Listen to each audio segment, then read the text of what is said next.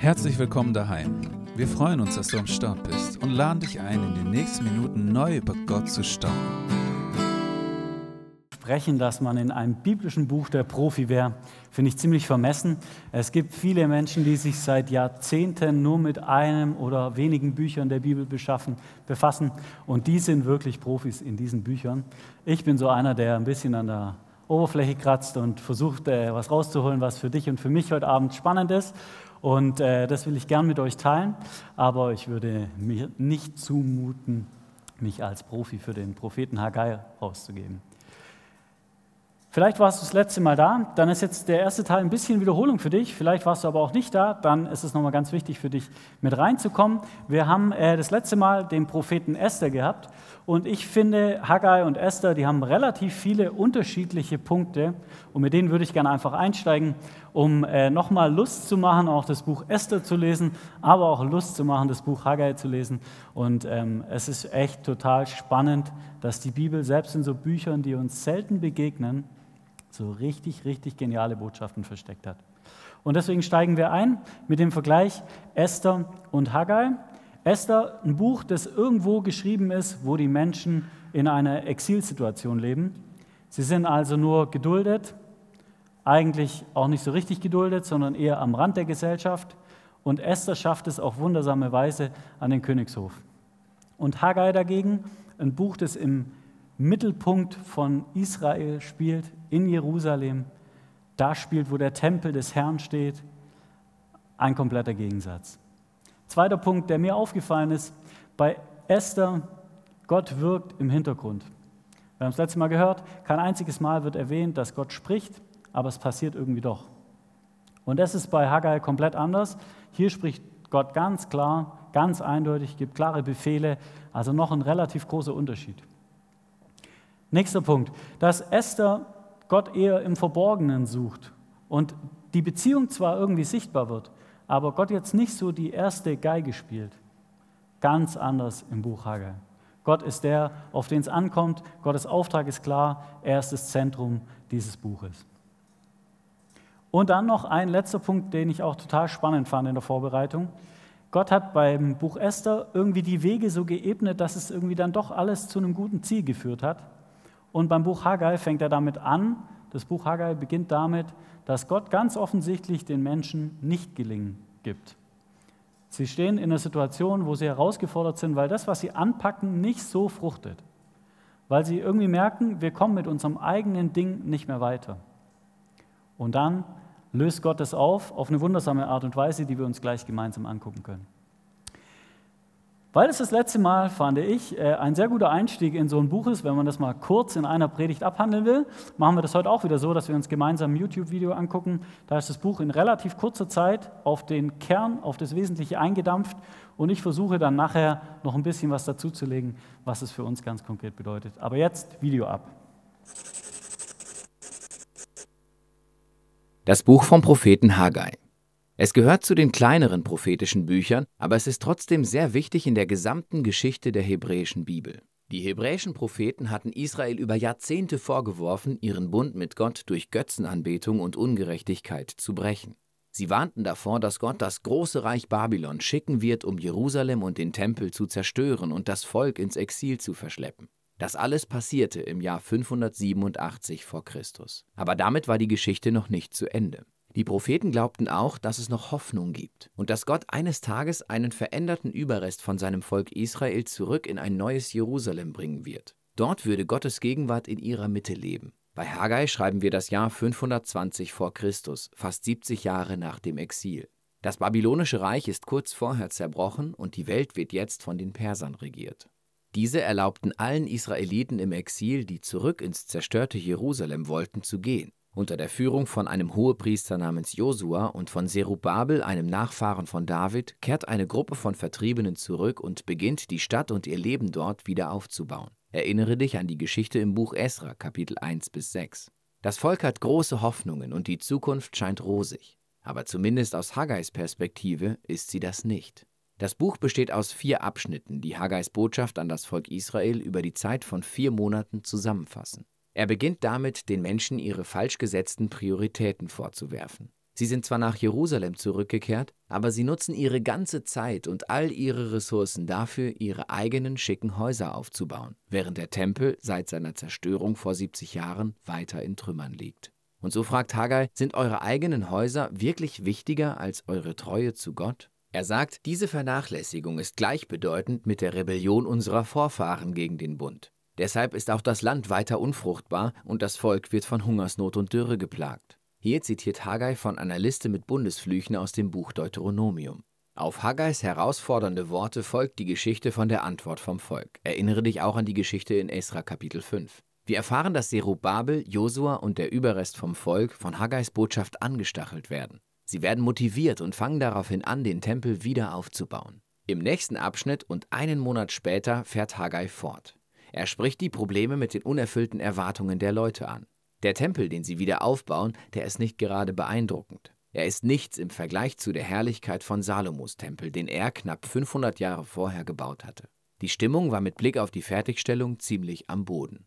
Und so erinnert Haggai die Menschen an die großen prophetischen Versprechen von Gottes zukünftigem Königreich und von diesem Tempel. Er bezieht sich dabei auf die früheren Propheten, besonders Jesaja und Micha. Es geht um das neue Jerusalem, das der Ort sein soll, von dem aus Gott die ganze Welt erlöst. Alle Nationen werden dorthin kommen und Teil von Gottes Königreich sein. Das wird zu einem Zeitalter voller Frieden führen. Und so spielt der Tempel eine Schlüsselrolle in Gottes Plänen für die Zukunft. Haggai ruft die Menschen dazu auf, voller Hoffnung zu arbeiten, trotz der enttäuschenden Umstände.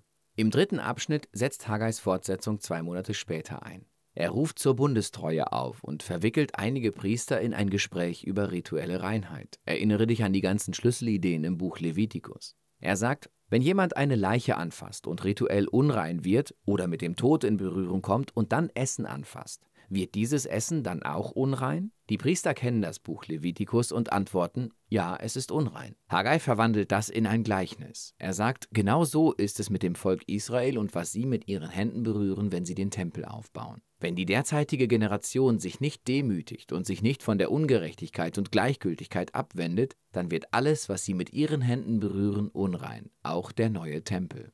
Haggais Ansage bedeutet, dass ihre Bauvorhaben nur durch echte Buße und Bundestreue dazu führen werden, dass Gott sein Königreich und seinen Segen bringen wird. Und so hält Israel seine Zukunft in gewisser Weise in seinen eigenen Händen, während Gott darauf wartet, dass sein Volk treu ist. Diese Wahl, vor die Haggai die Generation vom Exil stellt, gleicht der Herausforderung von Mose an die Generationen der Wüste, nämlich an dem Punkt, bevor sie das Land betraten. Ihr Gehorsam soll zu Segen und Erfolg führen, während Treulosigkeit in den Ruin führt. Das Buch schließt mit Haggais Zusammenfassung der Hoffnung auf die Zukunft von Gottes Königreich ab. Gott wird das neue Jerusalem zum Zentrum von seinem herrlichen internationalen Königreich machen. Von dort wird er dem Bösen in den Nationen entgegentreten und es besiegen. Er erinnert das Volk an den Sieg über Pharaos Armee in der Exodus-Geschichte. Hier wird Gott sein Versprechen an David erfüllen und einen König aus seinem Geschlecht festlegen. Und zu Haggais Zeit war dieses durch Serubabel vertreten. Und so endet das Buch mit einer Entscheidung für eine leuchtende Zukunft direkt vor der eigenen Nase. Die Frage ist, wird Haggais Generation Gott treu sein? Werden sie die Erfüllung all dieser Versprechen erfahren? Und wird Serubabel treu sein? Wird er der messianische König sein? Und du musst weiterlesen bis zu den letzten zwei Büchern der Propheten, Zacharia und Malachi, um das herauszufinden. Aber du siehst schon, wie dieses kleine Buch eine große Herausforderung für jede Generation von Gottes Volk beinhaltet.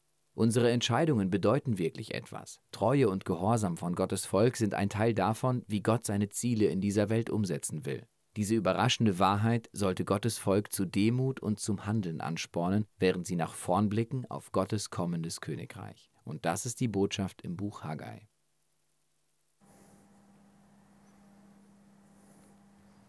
So, wer hat alles mitgeschnitten? Viel Info, ich weiß. Äh, Guckt euch gerne in Ruhe nochmal an. Es ist echt äh, total dicht, was da in 6 Minuten 30, glaube ich, äh, entfaltet wird. Und ich hätte es besser nicht zusammenfassen können. Deswegen habe ich gedacht, äh, leih ich mir doch die Stimme eines Menschen, der es schon vor mir getan hat. Vier Abschnitte. Und jeder dieser Abschnitte ähm, startet so, wie wir äh, als gute Deutsche das erwarten, mit genauer Angabe von Zahlen, Daten, Fakten, mit genauer Angabe, wann es passiert, wer hat es gemacht und was passiert überhaupt. Also viermal geht es ungefähr so. Am ersten Tag des sechsten Monats des zweiten Jahres der Herrschaft von König Darius schickte der Herr Zerubabel, dem Sohn Shealtiels und Statthalter von Juda, und Jeschua, dem Sohn Jozadaks, dem hohen Priester, durch den Propheten Haggai eine Botschaft. So spricht der Herr, der Allmächtige. Im Volk heißt es, die Zeit, das Haus des Herrn aufzubauen, ist noch nicht gekommen. So oder so ähnlich fangen alle vier Abschnitte an. Und wir merken da schon, dass Haggai mit ganz konkreten Ansagen an die Menschen unterwegs ist. Und er hat ehrlich gesagt keine schöne Ansage an die Menschen dabei. Er sagt ihnen, Jungs und Mädels, ihr seid auf dem Holzweg. So wie ihr jetzt gerade unterwegs seid, ist nur eins sicher, dass ihr keinen Erfolg haben wird. Ich weiß nicht, ob dir schon mal jemand so eine brutale Botschaft ins Gesicht geschmettert hat, so nach dem Motto, das wird so nichts. Ich finde es ganz schön krass, dass die Menschen, denen Haggai das ins Gesicht wirft, damit umgehen können dass sie die richtige Reaktion finden. Wenn mir das jemand sagen würde, ich weiß nicht, ob ich dann überhaupt noch Bock hätte, mit der Person weiterzureden. Ich weiß nicht, ob es dazu führen würde, dass ich sagen würde, weißt du was, das, was du mir sagst, ist mir auf jeden Fall mal ganz egal. Oder ob ich tatsächlich dazu kommen würde zu sagen, okay, Challenge accepted. Wie geht's? Die Menschen damals haben glücklicherweise verstanden, was Haggai wollte. Zerubabel, der König, und äh, Joshua im äh, Ding, beziehungsweise Jeshua hier in der Übersetzung, der hohe Priester. Die beiden haben stellvertretend für alle die Challenge akzeptiert und dem Volk gesagt, okay, lasst uns das probieren. Lasst uns uns herausfordern von diesem Gott. Wir wollen gemeinsam das angehen, was wir falsch gemacht haben.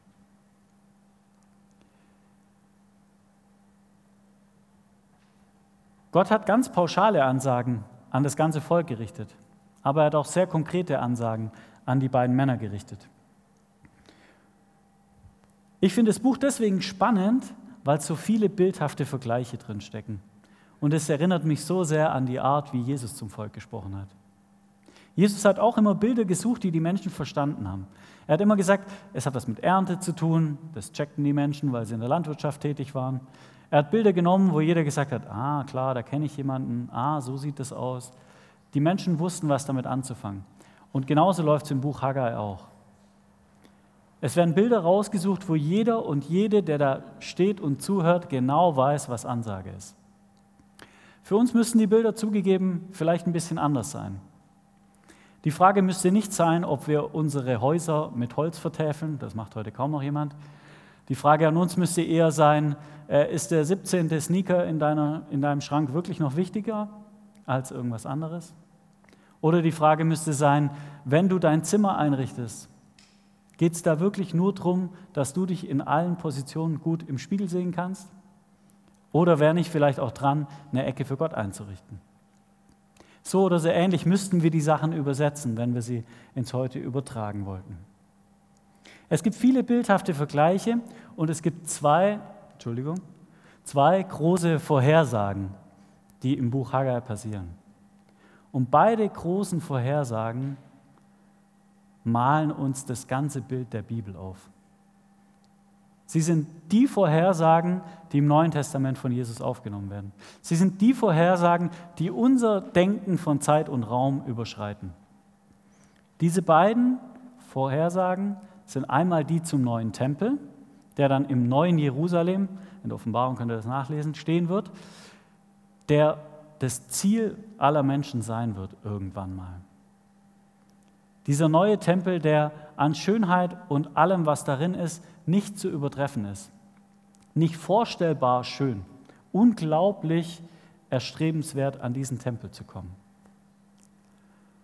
Und die zweite Vorhersage betrifft Zerubabel selber, Beziehungsweise, wenn in den Aussagen des Alten Testaments Menschen angesprochen werden, gilt es immer auch für deren Nachfolger, also für deren Nachfahren. Und im äh, Matthäus können wir lesen, dass einer der Nachfahren, ich muss leider einmal springen, einer der Nachfahren Jesus ist. In Matthäus können wir diese zwei Aussagen, die im Haggai zentral sind. Nämlich das eine, schau mal zuerst danach, um was es Gott wirklich geht. Und die Königslinie von Zerubabel bis Jesus weiterzuführen und zu sagen, das ist das Siegel, demjenigen gebe ich das Siegel für das neue Jerusalem. Das ist der, der mit dem Siegelring ausgestattet ist, der König dieser neuen Wirklichkeit. Das werden wir im Matthäusevangelium bei Jesus dann wiederfinden. Spannend ist, wenn wir uns Prophetenbücher im Alten Testament angucken, dass die ganz unterschiedlich funktionieren. Es gibt welche, da erfüllt der Prophet gar nicht seine Aufgabe. Das ist bei Haggai anders. Haggai erfüllt seine Aufgabe. Dann gibt es die Prophetenbücher, wo die Leute zwar erzählen, was Gott ihnen gesagt hat, aber die Menschen, die da so im Volk was zu sagen haben, sagen, na, interessiert mich nicht. Keine schöne Botschaft will ich nicht hören. Kommen wann anders wieder. In verschiedenster Form werden Propheten zurückgewiesen. Hier nicht. Die Propheten, der Prophet Haggai wird gehört. Er wird verstanden und das, was er sagt, wird umgesetzt. Das Volk beginnt mit der Arbeit. Zugegeben, der Tempel, den sie nachher fertig bekommen, der ist jetzt nicht so richtig schön. Im Verhältnis zu dem alten Tempel, den es früher gab, ist er, naja, eher ein billiger Abklatsch. Aber sie haben sofort angefangen damit. Sie haben angefangen damit, Gott an erste Stelle zu stellen. Sie haben angefangen damit zu sagen, wenn Gott uns das wirklich sagen möchte, dann lasst uns gemeinsam hingehen und für diesen Tempel eintreten. Lasst uns hinstehen und anfangen zu bauen. Diese Perspektive, die Haggai dem Zerubabel gibt, die könnte jetzt ja auch zu seiner Zeit erfüllt sein, aber die meisten ahnen schon, die wird sehr weit weg sein. Die Perspektive, die ist nicht so direkt vor der Nase. Und trotzdem lassen sich die Menschen ein auf diesen Weg. An diesen vier Punkten merken wir schon, dass beim Buch Haggai was funktioniert, was Gott, glaube ich, bei allen Propheten irgendwie vorhatte, dass er sie mit Botschaften losgeschickt hat und die Menschen dann verstanden haben, worum es geht und das auch umgesetzt haben, was aber selten so wie hier direkt eins zu eins in Umsetzung kommt. Und das finde ich sehr faszinierend beim Lesen dieses Buches. Ich habe dir zwei sehr herausfordernde Fragen, beziehungsweise das erste ist eine Dreierfrage, ähm, mitgebracht, weil ich glaube, dass genau das die Fragen waren, die die Menschen damals gehört haben. Ich weiß nicht, ob du für dich schon mal so eine Reihenfolge festgelegt hast. Ich habe vor einigen Wochen eine Anfrage bekommen von jemandem, der gesagt hat, wie startest du eigentlich deinen Tag? Und ich habe gesagt, das ist eine sehr gute Frage. Ähm, erstmal starte ich den zu sehr unterschiedlichen Zeiten. Hauptamtliche müsste man sein. Da kann man auch abends und nachts arbeiten. Und äh, je nachdem, wie so der Tagesrhythmus ist, äh, passiert das auch. Sehr unterschiedlich. Wie startest du eigentlich deinen Tag? Und ich habe zwei Geräte, die mir beim Start in den Tag regelmäßig einen Strich durch die Rechnung machen. Das eine ist dieses mit WhatsApp. Okay, habe ich da auch drauf, aber egal. Äh, um es zu verbildlichen, funktioniert so gut. Und das zweite ist E-Mail. Wenn ich meinen Tag starte und nach meinen WhatsApps und nach meinen E-Mails gucke, dann ist Mittag, bevor ich Amen sagen kann, weil ich einfach gefangen bin in diesem Strudel des Arbeitens und Machenwollens und ich bin derjenige, der hier in irgendeiner Form was reißt. Die Ansage, die ich bekommen habe, war, hey, wieso nicht starten mit einem Gebet? Wieso nicht starten mit der klaren Fokussierung auf Gott? Zu fragen, was ist heute, was ist heute dran? Was ist heute der Tempel, den du heute bauen wirst? Und ich habe gemerkt, dass allein, dass mir diese Frage gestellt wurde, in meinem Kopf brutal viel verändert hat, in meinem Tagesablauf aber leider nicht. Allein, dass ich mich mit der Frage auseinandergesetzt habe, hat bewirkt, dass ich mir nochmal bewusst gemacht habe, ich kann zwar predigen, aber wenn ich nicht Gott frage, was ich predigen soll, oder er mir nicht die Kraft dazu gibt, ist es leeres Geplapper. Ich kann zwar mit Menschen unterwegs sein, aber wenn ich mich nicht von ihm leiten lasse und sage, hey, worauf kommt es jetzt gerade wirklich an, dann wird es nicht zu dem Ziel führen, für das Gott eigentlich diese Gemeinde gemacht hat. Und ich habe gemerkt, dass da ganz viel Stolz angeknackst war, weil ich will ja auch wer sein ne? und soll ja auch auf mich ankommen. Und dass ganz viel einfach nur verschüttet war von dem, was ich eigentlich schon wusste was ich aber im Alltag tatsächlich zu selten hinkriege. Vielleicht geht es dir ja auch so heute Abend, dass du hier sitzt und sagst, ja, das habe ich schon gehört, Gott an erste Stelle stellen und so, ja, kenne ich schon. Aber ehrlich, im Alltag, nee, habe ich keine Zeit. Habe ich viele andere wichtige To-Dos. Es gibt wichtig und dringlich, ne? danach sortiere ich. Ach so, Gott, ja, den habe ich jetzt vergessen. Ups. Vielleicht geht es dir ja genau wie mir. Es geht dir um das, was dir dient.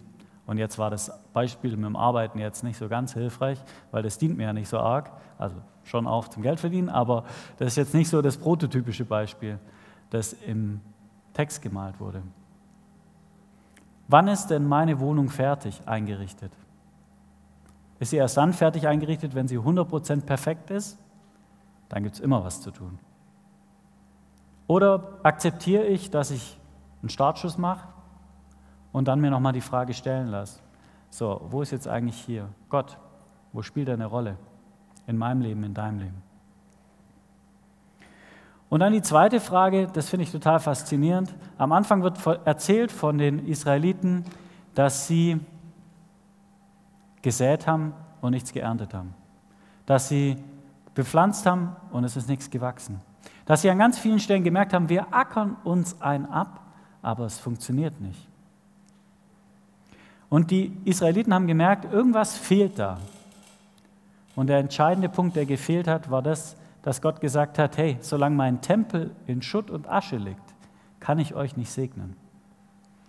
Und wenn ich das übertrage aufs Heute, dann heißt es für mich ganz konkret, solange ich tue, was mir dient und das die oberste Priorität hat, dass es mir gut geht, dass ich alles habe, was ich brauche, dass alle mir dienen sollen, und dass ich der Mittelpunkt des Universums bin, was heute ja leider an ganz vielen Stellen auch so propagiert wird, so lange hat Gott immer die Möglichkeit zu sagen, ich werde dir nicht meinen ganzen Segen geben.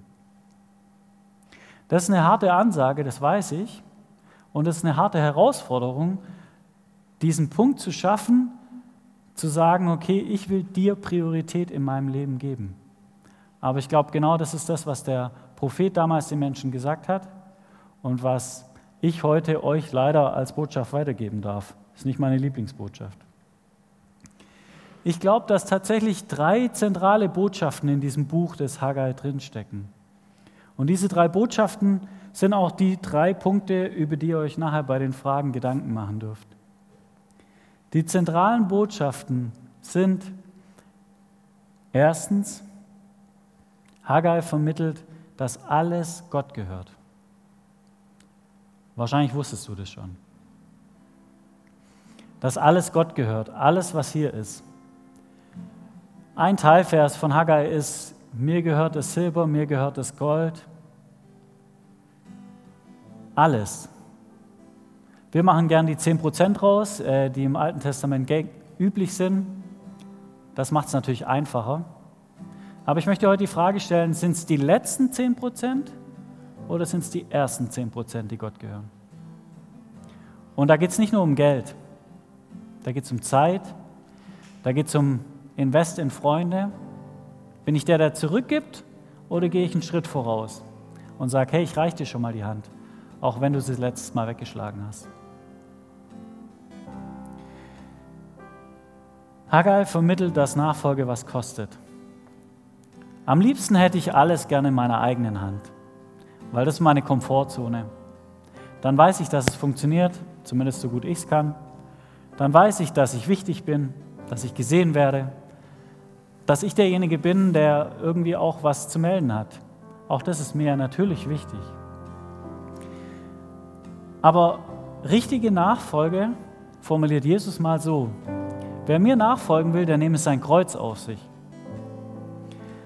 Ich habe schon lange kein Kreuz mehr tragen müssen.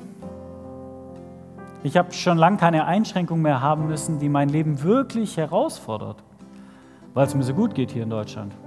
Klar könnte ich ein bisschen Angst haben vor einer Energiekrise im Winter oder vor einem ausbrechenden Krieg oder vor Corona oder vor sonst was, aber eine existenzielle Bedrohung meines Lebens habe ich nicht erlebt. Und deswegen nochmal die Frage an dich, was ist das, was Nachfolge dich kostet? Was darf es dich kosten? Und der letzte Punkt ist der, wegen dem wir das alles hier machen. Haggai vermittelt, dass es eine Hoffnung gibt. Haggai vermittelt, dass es ein Ziel gibt, auf das wir zuarbeiten, auf das wir zuleben, auf das wir uns freuen dürfen und das echt alles verändern kann. Ich finde diesen Slogan von Heimwärts so brutal stark, Hoffnung verändert, weil der alles auf den Kopf stellt. Jetzt könnte ich ja mit dem ganzen Wissen, was ich euch jetzt gegeben habe, den Kopf in den Sand stecken und sagen, keine Chance, da komme ich eh nie hin. Keine Chance, das schaffe ich niemals. Keine Chance, ja gut, dann klappt es halt nicht, dann mache ich halt weiter wie bisher. Das wären menschliche Antworten drauf und die sind auch total legitim und du darfst heute Abend diese Antwort geben. Aber ich möchte dich gerne herausfordern, eine andere Antwort zu geben. Und diese Antwort kannst du nicht geben, weil du so ein toller Hecht bist. Und diese Antwort kannst du nicht geben, weil du so wahnsinnig viel drauf hast, sondern diese Antwort kannst du nur geben in völliger Abhängigkeit von diesem Gott. Und die heißt, ich habe eine Hoffnung, die über dieses Leben hinausgeht. Und weil ich diese Hoffnung habe, habe ich keine Angst, zu kurz zu kommen, sondern bin bereit, selber ein bisschen weniger zu haben, damit andere mehr haben können.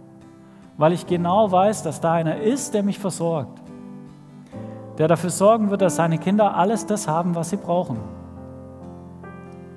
Der seit Generationen, seit zweieinhalbtausend Jahren damals durch Haggai zum Volk gesprochen hat und ihnen geholfen hat, ihr Leben wieder in den Griff zu kriegen, den Tempel aufzubauen, neue Perspektive zu gewinnen. Und der dasselbe uns heute hier in Bernhausen auch sagt. Dieser Gott möchte Beziehung mit dir leben. Dieser Gott möchte dir nahe sein. Er möchte gerne, dass du die Frage nach den Prioritäten in deinem Leben stellst. Er möchte gerne, dass du dich in völlige Abhängigkeit zu ihm begibst, auch wenn das was kostet. Was uns so lieb ist, unsere Freiheit. Wir wollen so gern frei sein. Und wir wollen sicher sein und Sicherheit kriegen wir dann, wenn wir alles im Griff haben, denken wir. Aber wenn du dich darauf einlässt, auf diese Hoffnung zu setzen, wenn du dich darauf einlässt, diesem Jesus alles hinzulegen, dann glaube ich, geht eine Tür auf, die du selber nie aufstoßen kannst. Deswegen habe ich heute Abend echt herausfordernde Fragen an dich mitgebracht. Diese herausfordernden Fragen sind diese. Gibt es diese eine Sache, wo du merkst, die hat so Besitz von deinem Leben ergriffen, dass du sie Gott hinlegen möchtest? Sagen möchtest, hey, Insta oder was auch immer, kommt jetzt hinten dran. Erstmal kommt Zeit mit dir. Wo ist für dich nochmal ganz konkret dran, Gott eine höhere Prio, eine höhere Priorität in deinem Leben zu geben? Sind es die Finanzen? Sind es die Freundschaften? Sind es die alltäglichen Kleinigkeiten, die uns davon abhalten, mit Gott Zeit zu verbringen? Und was ist ganz konkret deine Hoffnung? Ich hoffe, dass jeder, der hier sitzt, diese Hoffnung hat, dass jeder, der hier sitzt, sagt, hey, mir kann nichts passieren. Dieser Jesus ist für mich da. Er ist schon für mich gestorben, für allen Scheiß, den ich in meinem Leben noch bauen werde.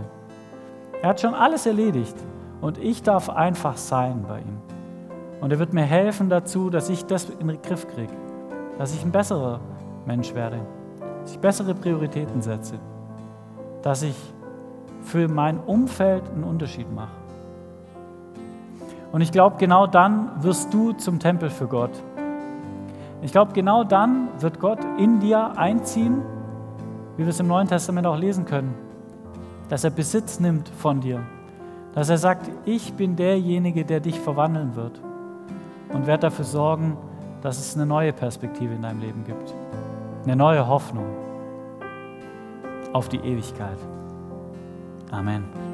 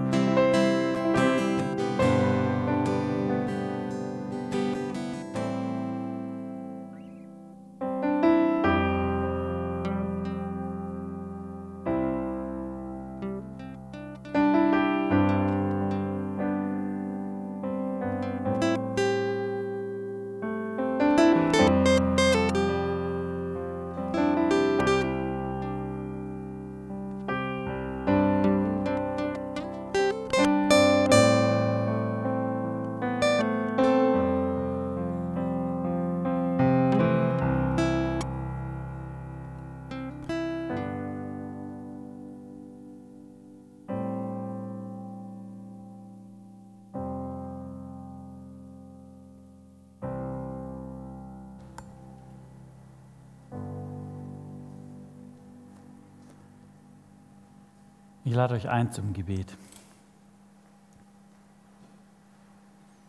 Himmlischer Gott, danke, dass wir immer wieder neue Facetten von dir entdecken dürfen. In der Bibel, in deinem Wort. Danke für das Buch an den Propheten Haggai. Danke für alles, was uns heute vielleicht auch an Neuem aufgekommen ist. Ich bitte dich für jeden Einzelnen, der hier sitzt, du kennst unser Leben und du weißt, was davon für uns jetzt gerade dran ist. Ich bitte dich einfach, dass du uns begleitest, an die Hand nimmst, in der neuen Woche ganz viele gute Begegnungen schenkst, wo wir merken können, dass es sich lohnt, mit dir ernst zu machen, dir Prio in unserem Leben zu geben.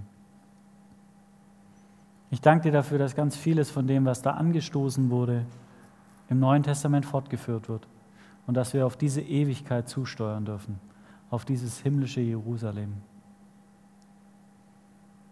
Ich bitte dich einfach, dass du uns dranbleiben lässt, dass du uns auch Schritte gehen lässt wie das Volk damals, dass du uns hilfst, immer wieder nach dir zu fragen. Und gemeinsam wollen wir jetzt so beten, wie Jesus es damals seinen Jüngern beigebracht hat. Vater unser im Himmel, geheiligt werde dein Name. Dein Reich. Wenn du mehr über Heimwärts wissen willst, klick dich auf heimwärts.net, schau bei Instagram unter Heimwärts rein oder besuch uns einfach im Gottesdienst in der Johanneskirche in Filderstadt-Bernhausen. Guck doch mal rein.